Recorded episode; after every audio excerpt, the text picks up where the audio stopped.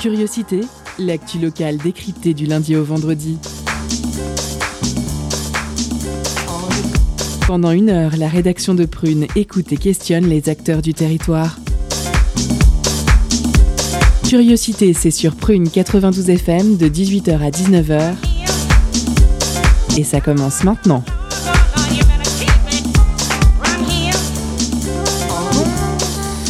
Chers auditeurs et auditrices, vous êtes sur Prune 92 FM, il est 18h et c'est l'heure de Curiosité, votre quotidienne d'actualité locale. Je suis Salomé et avec moi ce soir Perrine. Bonsoir Salomé. Bonsoir Perrine. Euh, Ayane. Bonsoir. Bonsoir Ayane. Nos chroniqueurs Anthony et Jeanne qui sont malheureusement punis pour le moment mais bientôt vous les entendrez. Et notre réalisatrice Mylan. Bonsoir à toutes et à tous. Bonsoir Mylan. Alors, au sommaire de l'émission ce soir, en première partie, nous recevons Violette, Martine et Kevin de l'association Nozig, un centre LGBTQI+, à Nantes. Et ce sera une interview de Perrine. Dans un second temps, focus sur le football gaélique. Pour en parler, nous recevons Mathieu Rivaud-Allan, président du club Nantes Football Gaélique, et ce sera une interview d'Ayane. Ce soir, nous avons aussi des chroniques, une chronique sur la mort douloureuse d'Anthony et une chronique sur les urgences pendant la pleine lune de Jeanne. C'est très Halloweenesque tout ça. Dommage que ce ne soit pas fin Halloween que l'on propose, octobre que l'on propose ces chroniques. Euh, à 18h30 aussi, comme d'habitude, nous avons notre pause cadeau. Mais avant de commencer, que s'est-il passé d'insolite dans le monde ces derniers temps? À Hong Kong, un opérateur de bus propose des trajets sans destination précise afin de permettre aux insomniaques de se reposer. Il s'agit d'une boucle de 76 km destinée notamment aux personnes stressées au travail et j'ai comme l'impression qu'il y en a pas mal à Hong Kong. En tout cas, c'est un voyage de 5 heures qui est proposé, avis donc aux amateurs de sieste en voiture. En Inde, lassé du bruit des klaxons, le ministre des Transports réfléchit à une solution pour remplacer les avertisseurs sonores des voitures par des sons d'instruments de musique. La question du bruit des ambulances est aussi soulevée. Leur alarme pourrait être remplacée par des airs de musique apaisants pour ne pas stresser les gens quand il y a un arrêt cardiaque à l'arrière de la voiture et pour ne pas être ensuite obligé de créer une ligne de bus sans fin à destination des gens stressés, n'est-ce pas? Au Canada, un homme a été déclaré coupable de voie de fait pour avoir toussé sur une serveuse. Donc une voie de fait. Selon le code criminel canadien, c'est un délit où, en très résumé, on utilise la force à l'encontre d'autrui. Et dans ce cas, c'est la projection des molécules d'air pulmonaire qui est considérée comme un recours à la force. Pour parler très concrètement, le client a toussé vers la fille à moins de 2 mètres d'elle. J'ai donc envie de dire, bien fait pour lui, il n'avait qu'à respecter les gestes barrières. Retour en France, en Isère plus précisément, la commune de Montalieu-Versieux a reçu le titre de village moche de France, c'est cadeau comme ça, par l'association Paysages de France en raison de ses trop nombreux panneaux publicitaires. Les habitants se déclarent aujourd'hui vexés, ce que je peux comprendre. Après, on ne sait jamais, hein, ça peut attirer de nouvelles sortes de touristes, des touristes du moche peut-être, je ne sais pas. Euh, et une dernière, dont j'ai entendu parler ce matin, Thomas Pesquet et trois de ses acolytes rentrent sur Terre cette nuit à bord de la capsule Crew 2 et manque de peau littéralement. Les toilettes sont hors d'usage. On est donc capable de créer des vaisseaux qui vont sur la Lune, mais pas capable de réparer des toilettes en temps et en heure. Voilà. Je vous laisse méditer là-dessus et on enchaîne avec la suite de notre programme. C'est maintenant l'heure de l'interview. Perrine reçoit Violette, Martine et Kevin de l'association Nozig. C'est parti. Culture, questions sociales et politiques, environnement, vie associative. On en parle maintenant dans l'entretien de curiosité.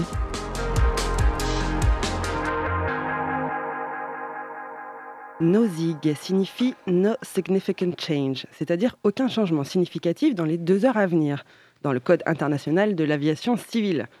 Ce n'est pas du tout d'une nouvelle base aérienne de la région nantaise faisant concurrence à Notre-Dame-des-Landes dont nous allons parler aujourd'hui.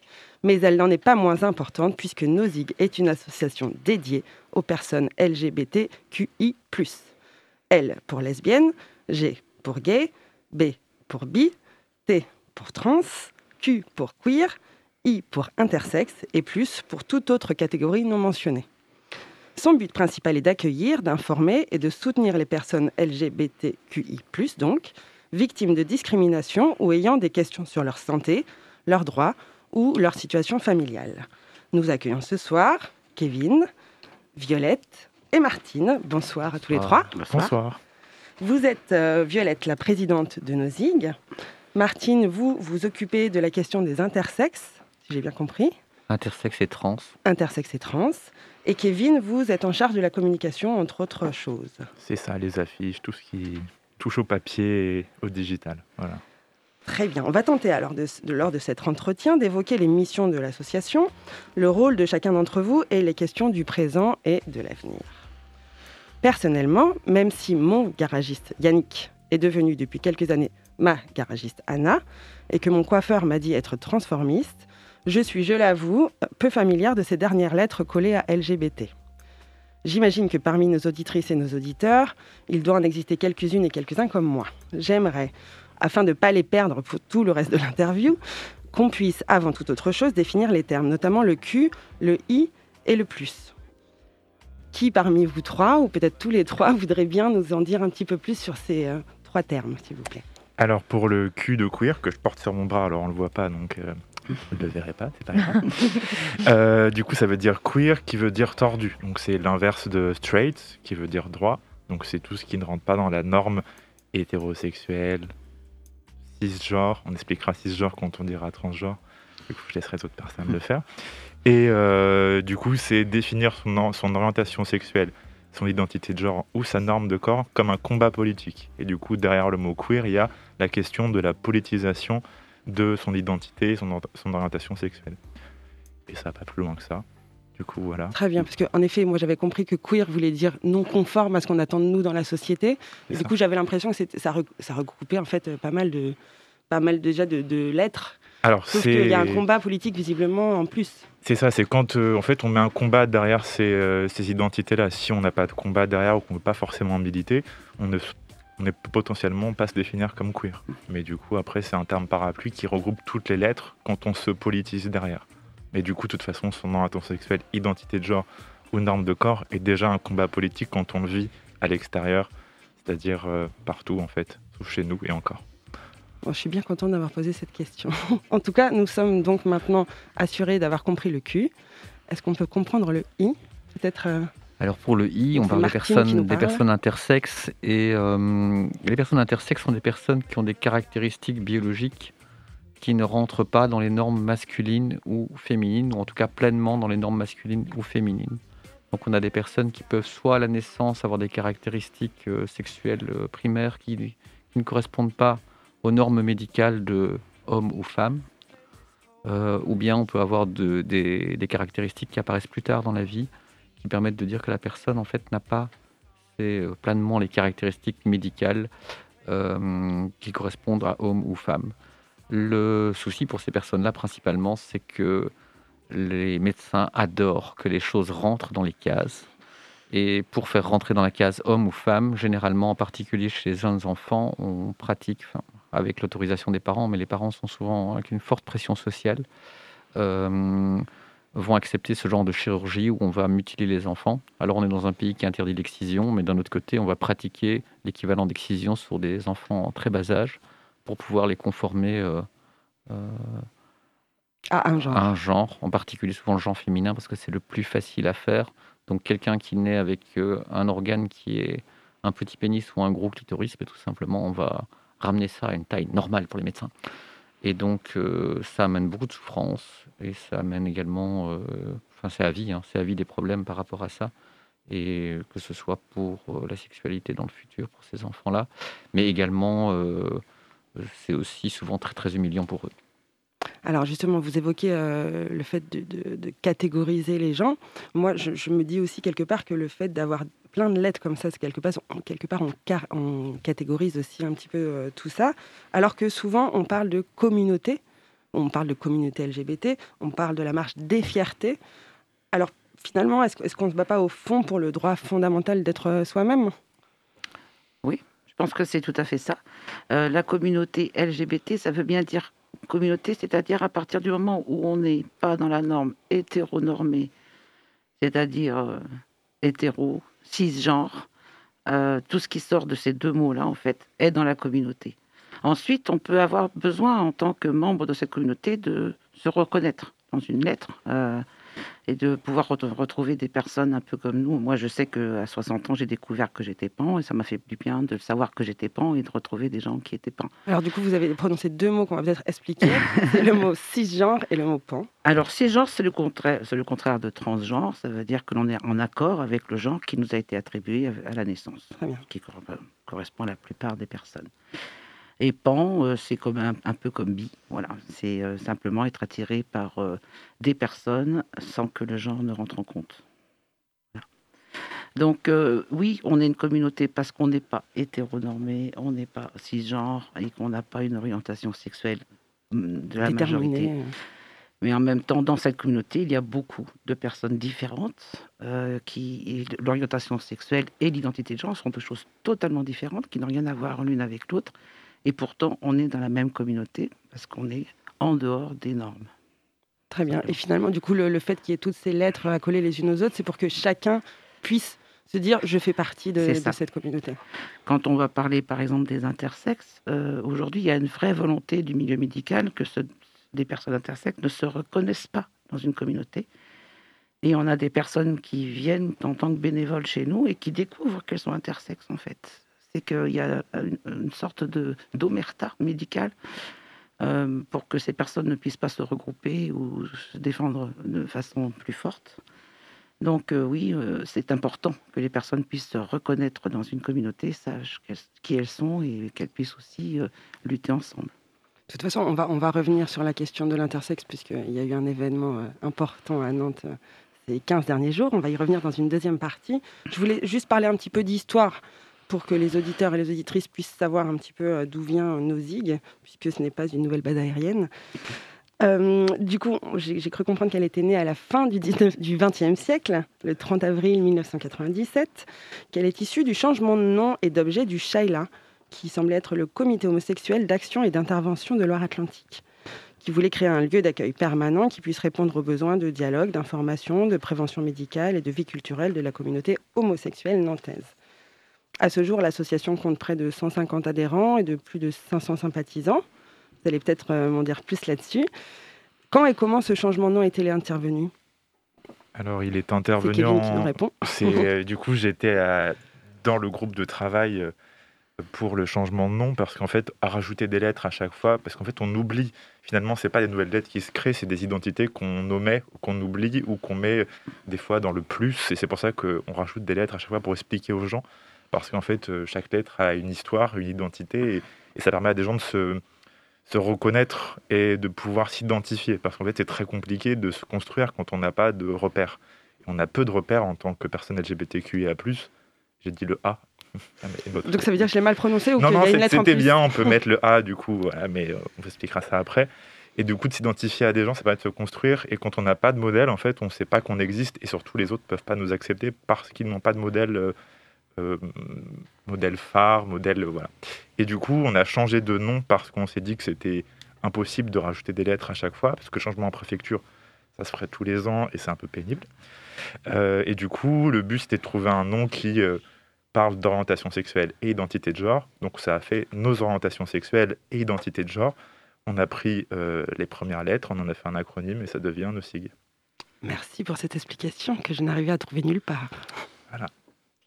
On garde et, un peu de secret. Et justement, on reste sur cette explication et on vous retrouve euh, tout de suite, euh, enfin on retrouve la suite de cette interview tout de suite après une petite pause musicale. Euh, c'est tout de suite.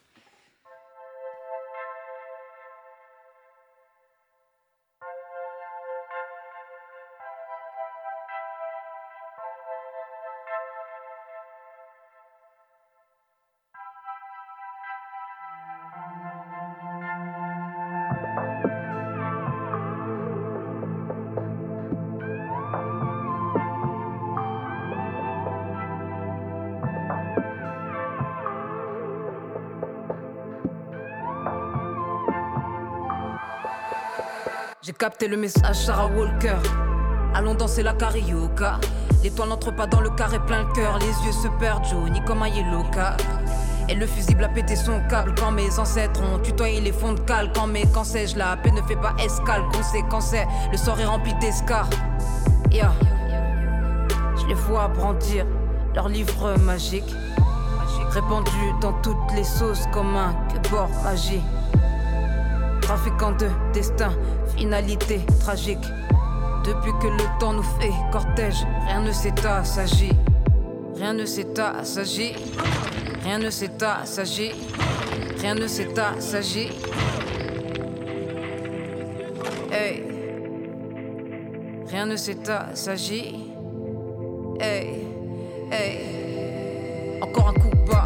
Prêts molaires. Toujours pareil comme une corée de couture. Mon art, c'est mon arme, j'apprête Molière. 18-48, mais toujours les coups durs. Beaucoup de coups que le temps n'efface pas. Dans le placard, à empiler que du néfaste. De rapide, on faisait comme un tracas. Faut thérapie, l'Afrique monte de tracas. L'on retournait comme une loterie.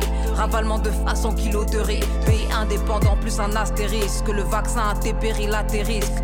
Bien sûr qu'on aura le vent en poupe. Tout va basculer comme l'air, un du poupa. Dans tous les cas, c'est reparti pour le karma va calmer à tout. Les yeah. J'ai capté le message, Sarah Walker. J'ai capté le message, Sarah Walker. J'ai capté le message, Sarah Walker. Sarah Walker. This woman, as the first woman in history to start with nothing.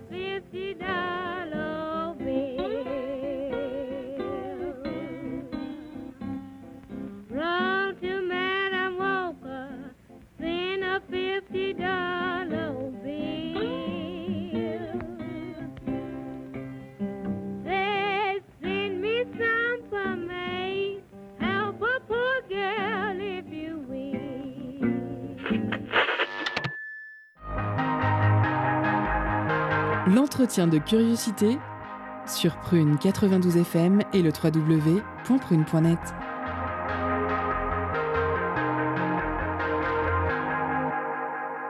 Et nous venons d'écouter Sarah Walker de Issa Yasuke. Et tout de suite, on retrouve Martine, Violette et Kevin pour la suite de l'interview.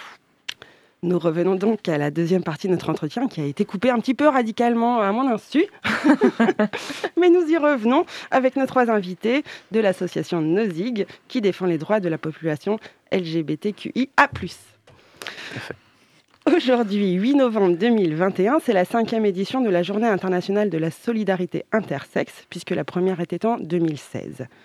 J'ai appris en préparant cette émission que 459 journées mondiales sont recensées dont certaines un peu loufoques comme celle du popcorn ou du pull de Noël, qui n'ont pas forcément un grand intérêt. Tout le monde peut décider donc d'organiser sa journée internationale. Il n'y a pas de règle, à l'exception de celle un peu officielle lancée par l'ONU ou l'Organisation mondiale de la santé, comme la journée sans tabac ou de lutte contre le sida, où là, il n'y en a que 140. Mais alors, comment fait-on connaître sa journée internationale, puisqu'il en existe plus que de nombre de jours dans l'année? Alors, bah, il suffit de communiquer dessus. Voilà, c'est mon métier. non, mais euh, en fait, il y a quelques journées qui rythment euh, toute la communauté. Après, il y a des journées qui vont rythmer les lettres spécifiquement. Et le but, c'est euh, de visibiliser les personnes à travers ces journées. Donc, il y aura peut-être au départ 10 personnes, 20 personnes. Et comme on a 9000 abonnés sur, sur Facebook et quelques milliers sur Instagram, à force de les harceler, gentiment, bien sûr, toujours dans le consentement. Euh, c'est qu'ils ouvrent leurs écrans, donc ils ont décidé.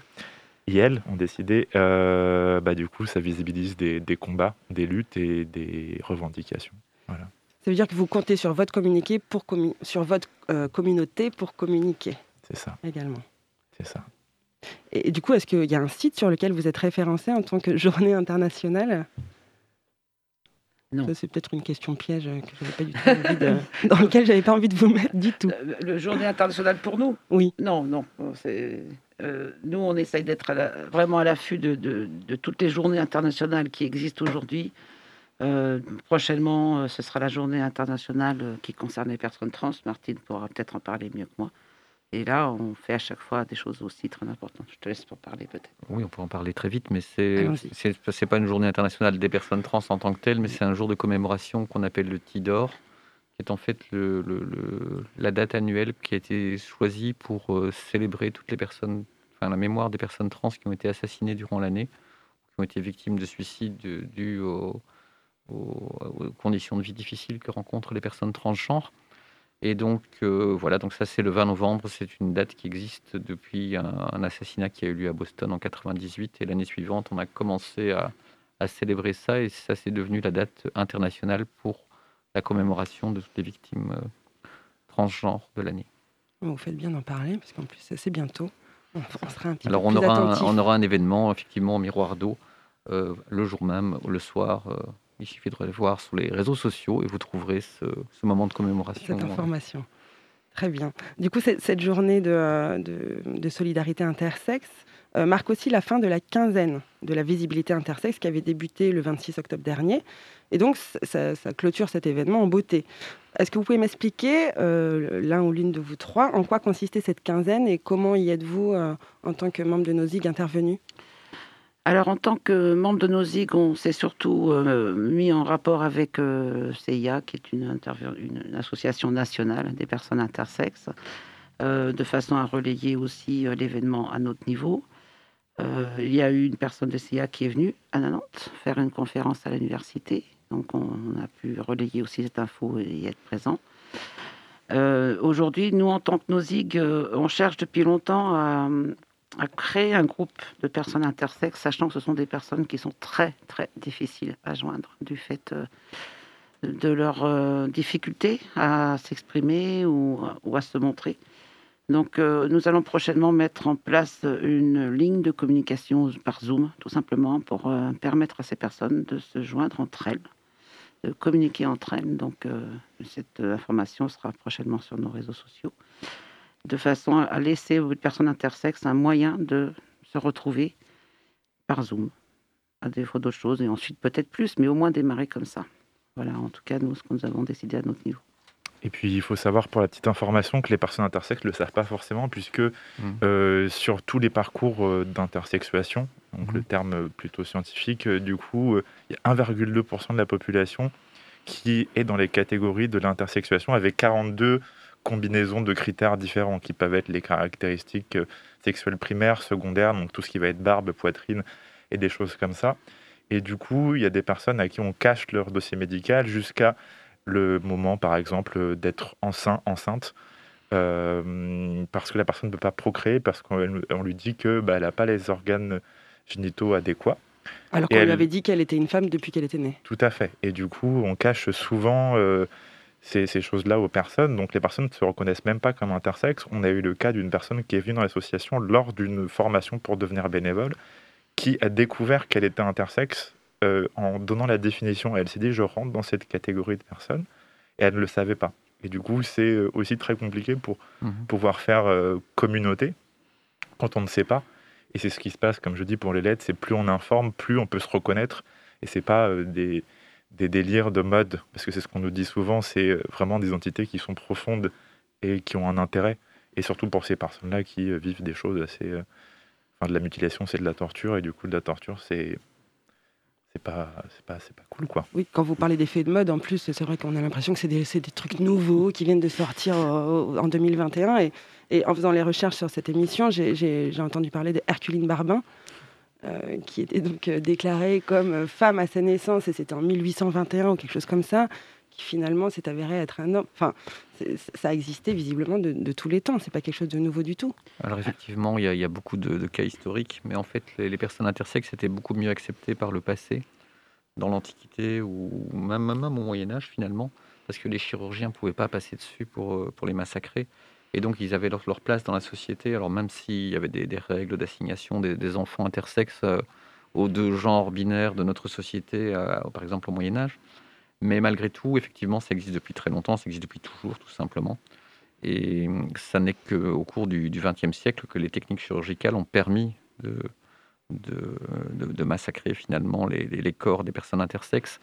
Et d'autre part, euh, la France a été condamnée à ce niveau-là, a été condamnée pour, parce, qu'on a, parce que c'est qualifié de torture, effectivement, mais ça ne fait pas beaucoup avancer les choses parce qu'il y a un lobby médical qui empêche, euh, empêche d'arrêter ces mutilations. Il y a des pays comme Malte euh, en Europe qui ont interdit les mutilations sur les enfants euh, ou sur les personnes intersexes en général, ou les traitements médicaux qui seraient contraignants parce qu'il n'y a pas que de la chirurgie, aussi des, prises d'hormones qu'on, impose aux personnes pour que ça, pour les conformer finalement à, à ce, genre que les médecins souhaitent voir. Par exemple, au niveau de la puberté, il est fréquent que des personnes intersexes n'aient pas de, testostérone ou d'œstrogène, et tout simplement, on va, les, on va les doper pour qu'on arrive au résultat escompté pour les médecins. Donc tous ces traitements-là sont finalement considérés comme de la torture et à vraiment, c'est tout à fait réel parce que il y a des personnes intersexes qui peuvent témoigner des, douleurs infernales qu'elles ont subies et qu'elles subissent toujours parce que souvent c'est mutilant. Et à ce titre-là, il faut, il faut absolument que ça cesse. Comme quoi les progrès de la médecine ne sont pas forcément les progrès de l'humanité en général. C'est le progrès de la médecine, mais pas de l'esprit ni des mentalités. Donc euh, quand on a un corps médical qui est vraiment très puissant, avec une mentalité qui date non pas du 20e mais du 18e siècle, ça, combien, ça, ça va plus beaucoup. quoi. Donc euh, oui, aujourd'hui, on se confronte à un milieu médical qui est complètement ancré dans ces normes euh, hétéronormées, et on doit absolument rentrer dans une catégorie. Et euh, c'est du quotidien, hein. c'est du, ça existe encore aujourd'hui, même au quotidien. Donc, euh, euh, un médecin qui voit une personne rentrer n'aura pas l'idée de penser à la personne, de, demander à la personne si, si, si est un homme ou une femme. Il va regarder médicalement comment elle est, il va décider si c'est un homme ou une femme. Aucun médecin aujourd'hui ne va penser à demander à la personne de s'identifier dans son genre. Alors, vous, vous, parliez tout à l'heure euh, d'essayer de, rassembler les personnes euh, intersexes pour qu'elles puissent euh, parler entre elles.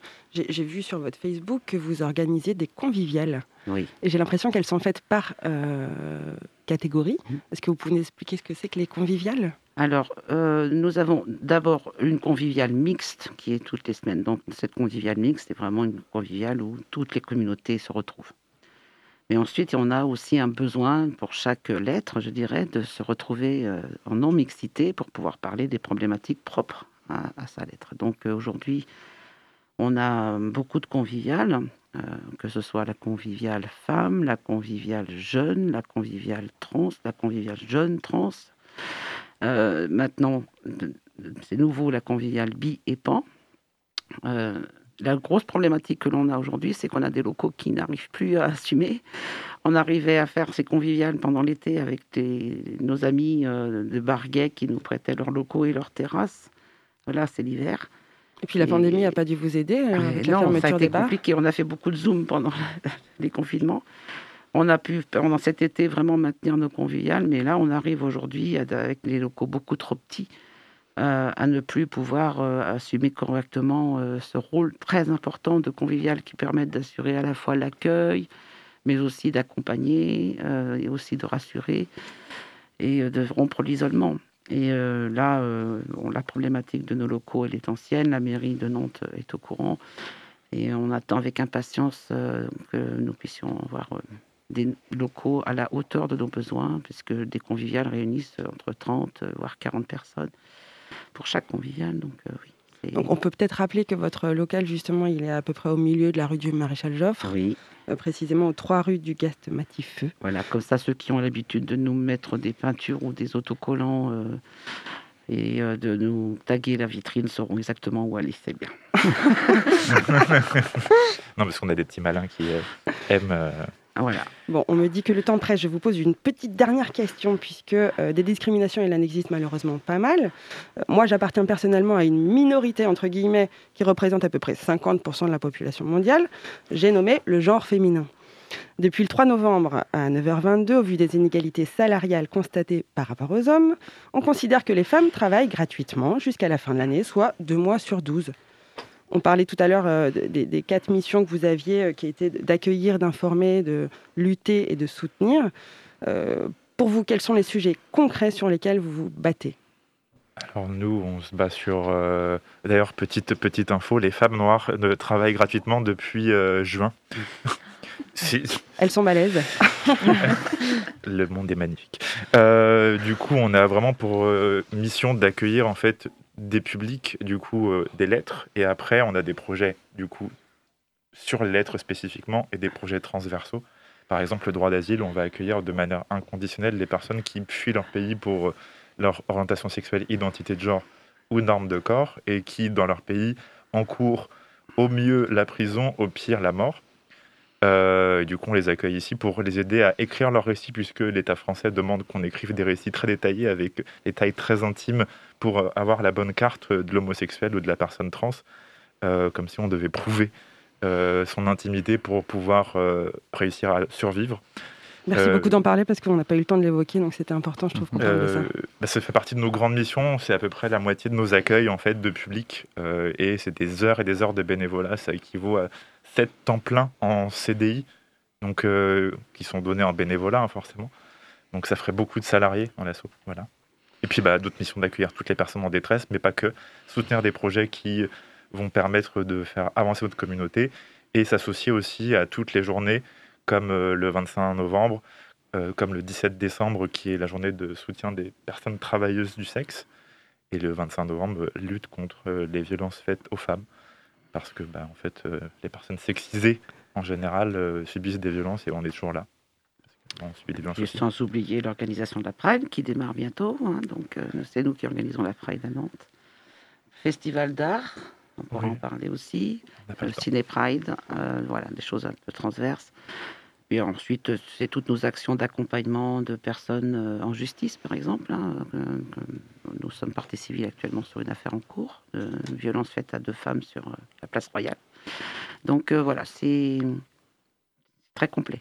Et puis un petit point sur l'accompagnement des personnes trans ah. avec euh, par exemple Martine, avec un très beau film, un documentaire plutôt, euh, qu'il faut voir sur France 3 en replay encore. Oui, jusqu'au 11 décembre, c'est euh, unique en mon genre et on, vous pourrez voir directement les, les accueils qu'on fait pour les jeunes personnes transgenres principalement dans nos locaux. Un film de Pascal Fournier. Merci beaucoup Violette, Martine et Kevin. Je rappelle que vous êtes tous les trois membres de l'association NOSIG qui lutte contre les discriminations des personnes LGBTQIA+, et que votre local est ouvert du mardi au samedi à proximité de la rue du Maréchal Joffre. N'hésitez pas, n'hésitez pas, chères auditrices, chers auditeurs, à venir en pousser la porte. Par ailleurs, pour continuer à creuser le sujet, rendez-vous au festival Ciné Pride du 9 au 14 novembre organisé par Nozig et le 14A dans le cadre du Festival du cinéma allemand Univers Ciné. Vous pourrez notamment y voir Great Freedom ou Grosse Freiheit dans son titre original, film autrichien ayant reçu cette année le prix du jury de la section Un certain regard à Cannes. Merci encore Martine, Kevin et Violette de nous avoir rendu visite ce soir chez Prune. Merci, merci à vous. Et merci Perrine pour cette interview. Et avant de passer à la suite, je vous propose d'abord de faire une pause musicale.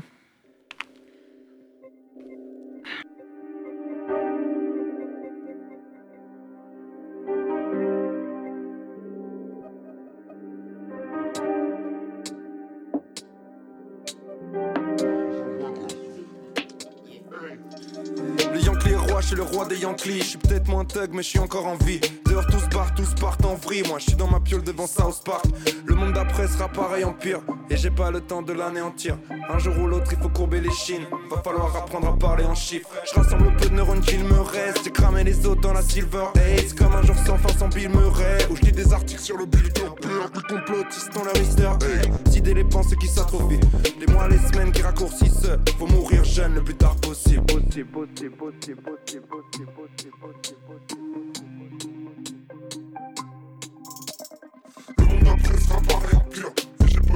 De l'anéantir. Le monde après sera pareil en pire, tout détruire en moins d'une année entière. Le monde après sera pareil en pire, et j'ai pas le temps de l'anéantir.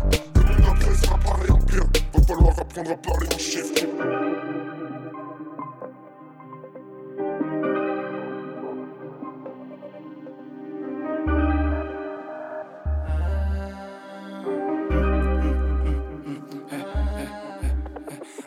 Sera pareil en pire. Et on blague dessus comme s'il fallait en rire. Les paris sont pris dans les hautes sphères. Est-ce qu'on peut tout détruire en moins d'une année entière? Je crois que c'est vite répondu. Je crois que je serais déçu si je croyais en Dieu. On est programmé pour se barrer en yux. Le code génétique a été rentré en dur. Plus ça lâche des types, et plus ça déconne. À quand les cours d'émoticônes à l'école? Pas de retour possible une fois qu'on a go. Pas de raccourci, pas de Konami code. Des pensées écrites dans un widget. Des projets entiers dans un zip. Avant je me trompais.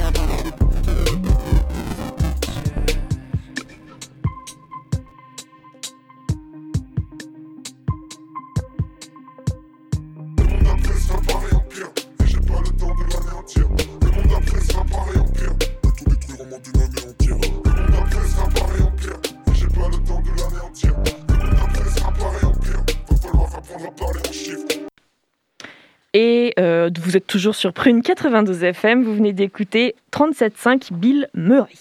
Euh, en deuxième partie d'émission, focus sur un sport et quel sport? Le football gaélique. Il y aura également la chronique de Jeanne et notre pause cadeau. Mais tout de suite, je vous laisse avec la chronique sur la mort douloureuse d'Anthony. C'est parti. Étonnante, perspicace, amusante, actuelle, les chroniques de curiosité.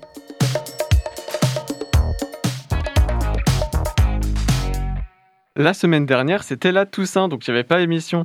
J'espère que ça vous a pas trop manqué, car moi aussi, car je suis extrêmement seul. Dans le milieu, on m'appelle d'ailleurs Lancelot, parce que je suis un chevalier errant seul dans cette sombre forêt qu'est la vie. Enfin, on m'appelle Lancelot quand on m'appelle, donc jamais. Euh, mais la Toussaint, c'est cool, c'est suivi de la fête des morts. On va au cimetière, on fait des rituels païens pour prier les dieux de nous accorder la survie en ces temps sombres, où la nature meurt et les arbres se foutent à poil, tels McFly et Carlito. La seule différence étant que les arbres ne chantent pas de chansons moralisatrices pour les enfants et ne font pas de pub pour Macron. Et donc, en ces temps merveilleux, pour tous les mots qui se respectent évidemment, euh, j'ai deux petits conseils pour les gens qui ont envie de mourir et qui ont un peu d'argent. Désolé les pauvres si je vous exclus, mais de toute façon, la société capitaliste se chargera de vous.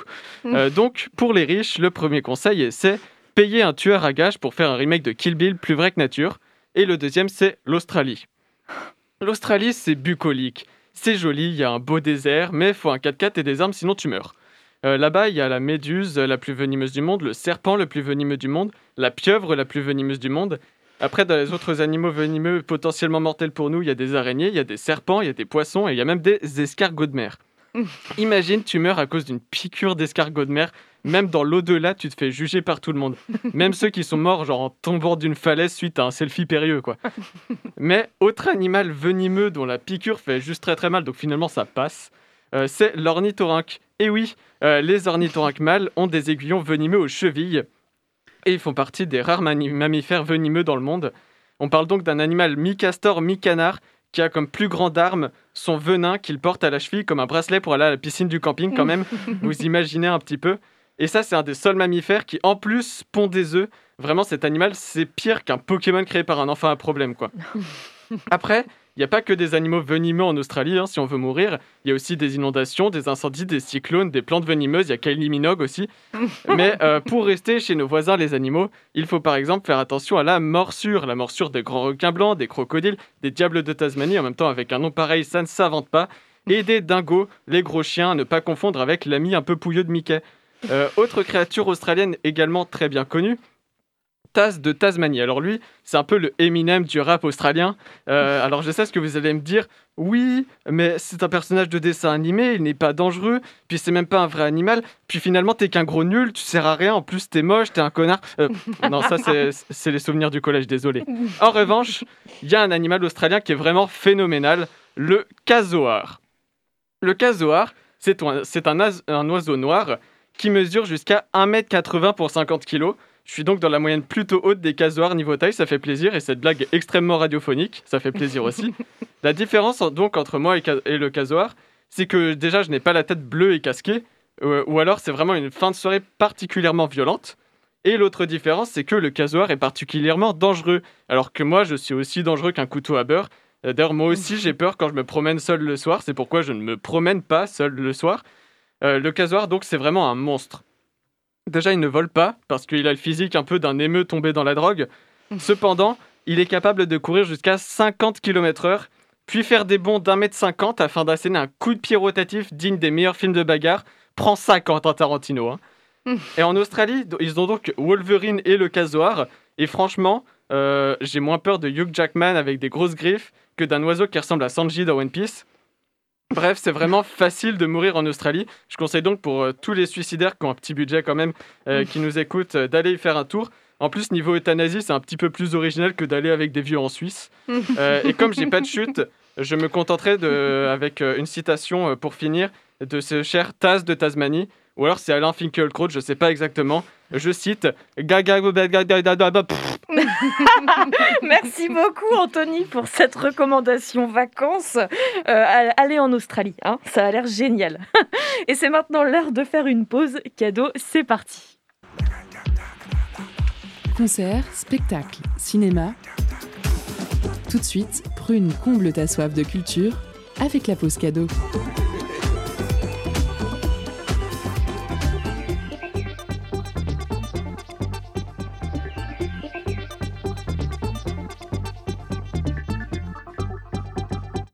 De jeudi à samedi, c'est la collection automne du festival Les Éclectiques.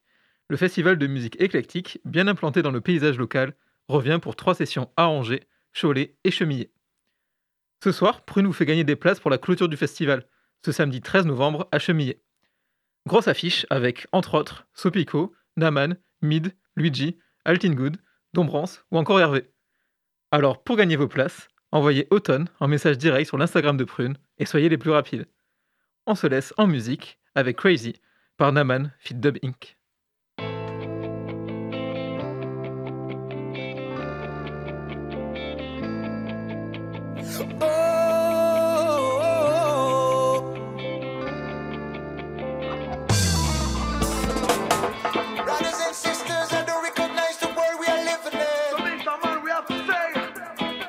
J'entends dire que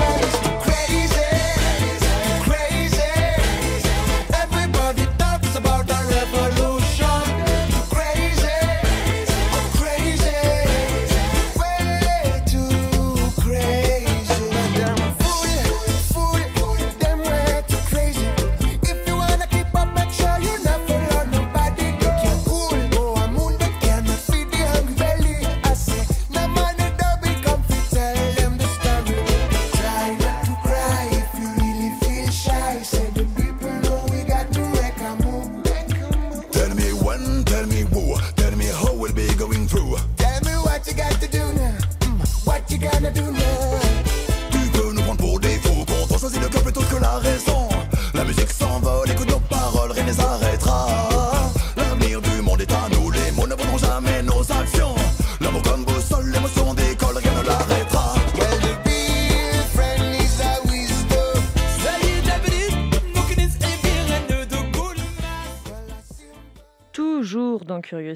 Et tout de suite, il est l'heure du focus sur le football gaélique. Pour en discuter, nous accueillons Mathieu Riveau-Allan, euh, président du club, nantais, euh, du club pardon, Nantes Football Gaélique. C'est une interview d'Ayane. C'est parti. Focus sur une initiative, un événement, un engagement. C'est le zoom de la rédaction.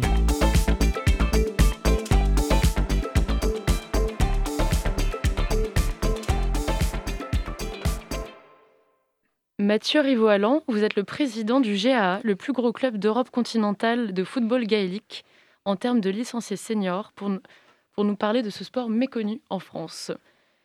Bonsoir tout le monde. Bonsoir. J'ai appris sur le site internet du GAA que le football gaélique était un mélange de handball, de football et de rugby. Et que si ce sport était numéro un en Irlande, avec plus de 2700 clubs pour, 2500, euh, pour 250 000 joueurs, il était beaucoup moins développé ici en France. Oui, oui, oui. Pour commencer, j'aimerais vous poser la question suivante.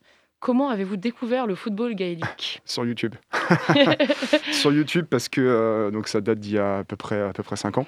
J'étais je jouais avant au football classique, euh, donc euh, un peu ça devenait un peu monotone, un peu un peu marre, on va dire de l'ambiance qu'il peut y avoir sur au bord des terrains ou même ou même dans les matchs, de se lever tous les dimanches, des fois voilà faire des petits déplacements, c'est pas forcément super super motivant tout le temps. Donc et puis je suis tombé par hasard sur YouTube sur une vidéo qui, qui montrait du football gaélique et puis coup de chance, l'été qui suivait, j'allais en Irlande. Et coup de chance aussi, ça tombait le week-end où il y avait un des gros matchs de l'année en, football gaélique à Dublin. Et, j'ai vu en direct la, demi-finale, c'était une demi-finale du All Ireland, en direct dans un bar, au Temple Bar, pour spécialement pour les touristes. et, tout de suite, si, voilà, je vais chercher un club à Nantes et finalement, oui, j'ai trouvé. Et est-ce que vous pouvez nous expliquer brièvement les principales règles de ce sport? Alors, euh, quand on regarde comme ça, les, gens disent ouais, il n'y a pas de règles, euh, c'est bizarre. en fait, si, c'est juste qu'on n'a pas l'habitude de, pas l'habitude de voir ce genre de sport. Quand on parle du rugby, on voit un petit peu les, les règles parce que c'est diffusé euh, sur les chaînes gratuites en plus. Le foot, bon, tout le monde connaît, le hand aussi, etc., etc. et en fait, bah, les principes du football gaélique, c'est déjà qu'il n'y a pas de tacle, il n'y a pas de plaquage, il n'y a pas de hors-jeu donc pour les personnes qui connaissent le foot. Euh, ça peut être un peu chiant pour, pour certaines personnes qui, disent c'est quoi leur jeu, est-ce que c'est un corner ou pas. Il n'y a pas de corner non plus, donc au moins il n'y a pas de problème.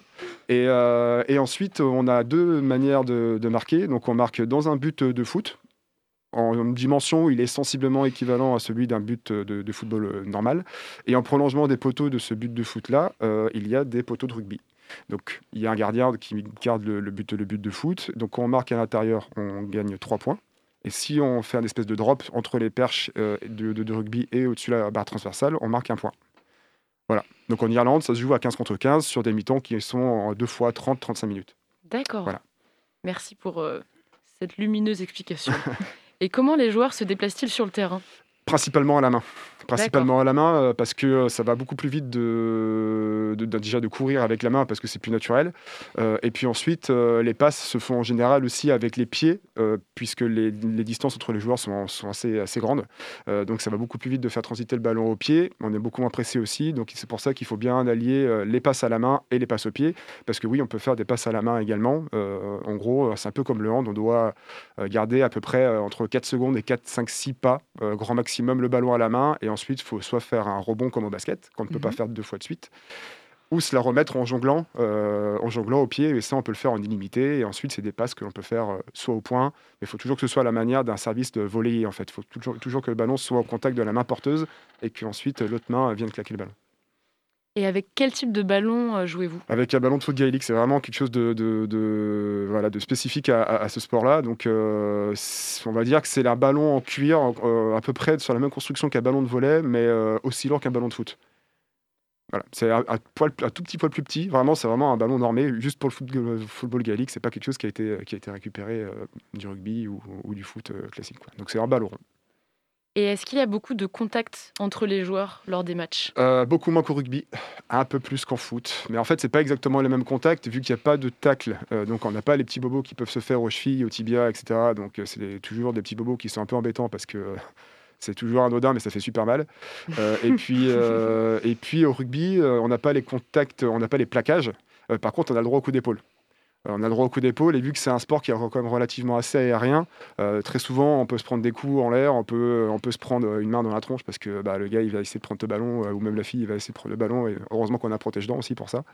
Donc c'est moins, voilà, c'est moins, c'est moins violent que le rugby, c'est, c'est un, peu, un peu la même chose que le foot, mais sauf que les, vraiment les contacts sont ciblés au niveau des épaules.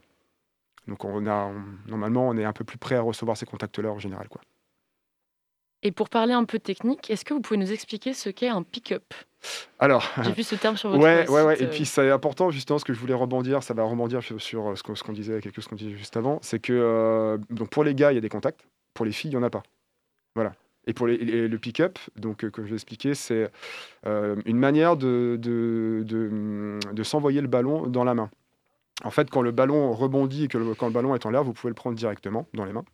Euh, si le ballon touche le sol, si le ballon touche l'herbe, vous pouvez pas, comment dire, les mains ne peuvent pas venir attraper le ballon directement. Il faut que ce soit les pieds qui envoient le ballon à la main. Donc il y a une manière de se, de, se pencher qui est assez, assez spécifique. Et quand on se penche de cette manière-là, euh, on est protégé par l'arbitre parce que c'est une position qui est, est jugée dangereuse.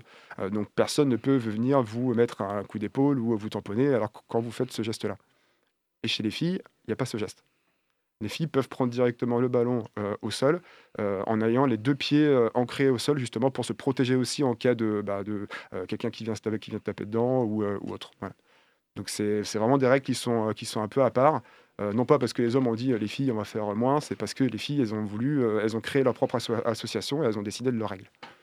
Voilà. Et donc je vous entends parler de, de, de groupes féminins au sein du football gaélique. Est-ce que c'est très répandu auprès des femmes justement à Nantes? Alors nous, alors bah, de toute façon on est, on est le seul club de Nantes. On est le seul club à Nantes. On est le dans le 44 il y a Guérande, mais il n'y a pas de club féminin à Guérande. C'est que des masculins et des jeunes. Euh, donc on est environ, on est 22, 22, 25 à peu près euh, chez les féminines actuellement. Euh, donc c'est pas mal. C'est pas mal, ça fait un des, un des plus gros aussi contingents féminines du côté au moins de la Bretagne, voire peut-être jusqu'en jusqu'en Europe. À mon avis, un peu plus gros que nous, mais voilà, c'est pas ridicule. quoi. D'accord, merci. Et donc le GA que vous présidez a été créé en 2006 et est l'un des premiers clubs de football gaélique de France. Combien d'équipes y a-t-il en France aujourd'hui? Est-ce que depuis 2006, ça s'est diffusé oui, oui, oui, Alors en fait, le premier club de France qui était vraiment créé en, créé en France, c'est Paris parce qu'il y a une énorme communauté irlandaise, donc forcément, euh, forcément ils ont créé ça très tôt. Euh, ensuite, en, Bretagne, c'est Rennes, 98. Après, il y a eu Brest en 2000. Et ensuite, ça arrivé vers 2004, 2006, 2008, 2010, 2012, même jusqu'à l'année avant Covid, donc ça devait être 2018 ou 2019. Euh, un club à côté de Saint-Malo. Euh, donc en France, on en est. Alors déjà, sur le championnat de Bretagne, parce que Nantes fait partie de la Bretagne historique, donc on joue en championnat de Bretagne. Euh, on est une douzaine de clubs avec une 15-16 équipes à peu près. Et sur le reste de la France, on est, on est pas mal. En fait, il y, a un club dans chaque grande ville de France. Donc il y a Toulouse, il y a Paris, il y a Bordeaux, il y a Clermont-Ferrand, il y a Aix-en-Provence, il y a hum, euh, Strasbourg, il y a Lille, euh, Mulhouse, euh, il y a voilà, il y a plein, il y a plein de clubs. Il y a aussi à côté, il y a Angers, pardon, qui est oublié. il y a Le Mans qui s'est créé récemment. il y a Le Havre, Mondeville qui est à côté de Caen. Enfin, voilà, vraiment dans, dans, toutes les principales villes de France, il y a des clubs.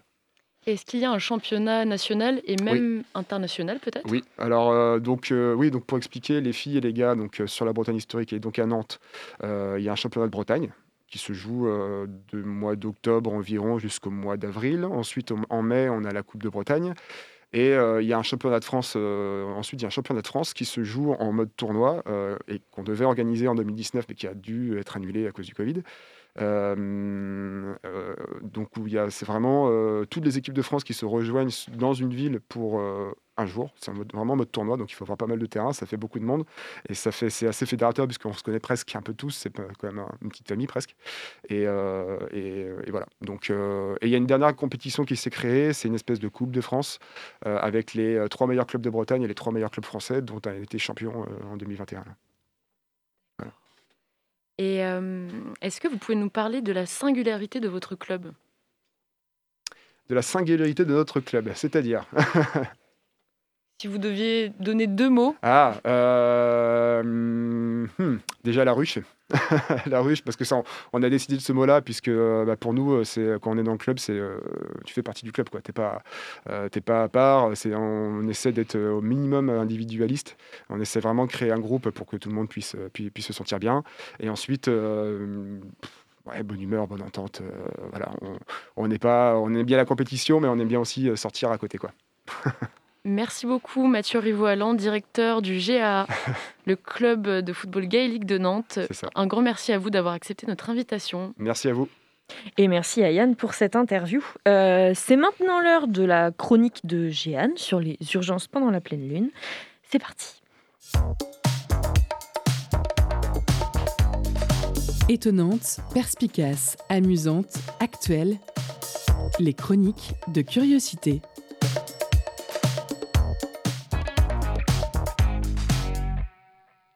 Bonjour à toutes et à toutes, euh, à tous.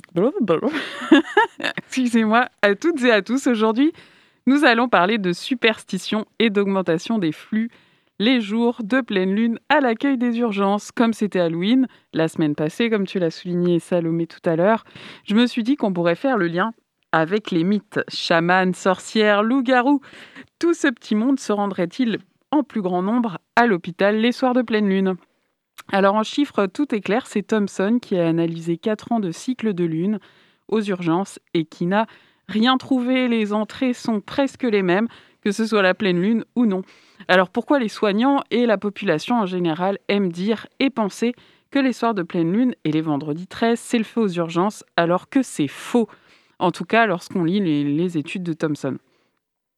Je connais même personnellement un patron de bar tabac à Vannes qui ferme à la pleine lune car il dit avoir constaté plus de violence ces soirs-là. Peut-être qu'il a peur des vampires, je ne sais pas. J'ai tendance à plus faire confiance aux études scientifiques, mais en même temps, c'est vrai que c'est super tentant de se dire que ces soirs-là, il y aurait quelque chose de spécial dans l'air. Et dans nos identités, dans nos cultures, nous sommes aussi constitués de mythes. Et ça, ça compte beaucoup. Les loups-garous, les sorcières et toutes ces créatures surnaturelles seraient donc peut-être à l'origine de cette fausse idée. Mais autre question, comment faire vivre les mythes et éliminer les superstitions? Eh bien en fêtant Halloween dignement, comme c'est arrivé avec des déguisements qui font peur, mais pas trop, un petit clin d'œil à mes voisins et en évitant les challenges de boissons. Salut tout le monde. Eh ben merci beaucoup Jeanne pour cette chronique et malheureusement c'est déjà la fin de l'émission. Merci donc à nos invités du jour, Violette, Martine et Kevin de l'association LGBTQIA+, Nozig, et Mathieu Rivoalan, président du Nantes Football Gaélique. Merci à toute l'équipe, Perrine, Ayane, Anthony, Jeanne et Maëlan pour la réalisation de cette émission. Merci à vous, bien sûr, chères auditrices et auditeurs, de nous avoir écoutés. Vous retrouvez Curiosité dès demain à 18h. Quant à nous, on se retrouve lundi prochain. Pour combler cette attente, vous pouvez réécouter toutes nos émissions en podcast sur notre site www.prune.net. Juste après nous, c'est Money Time. Alors restez sur Prune 92 FM. Et sur ce, moi je vous dis à la prochaine.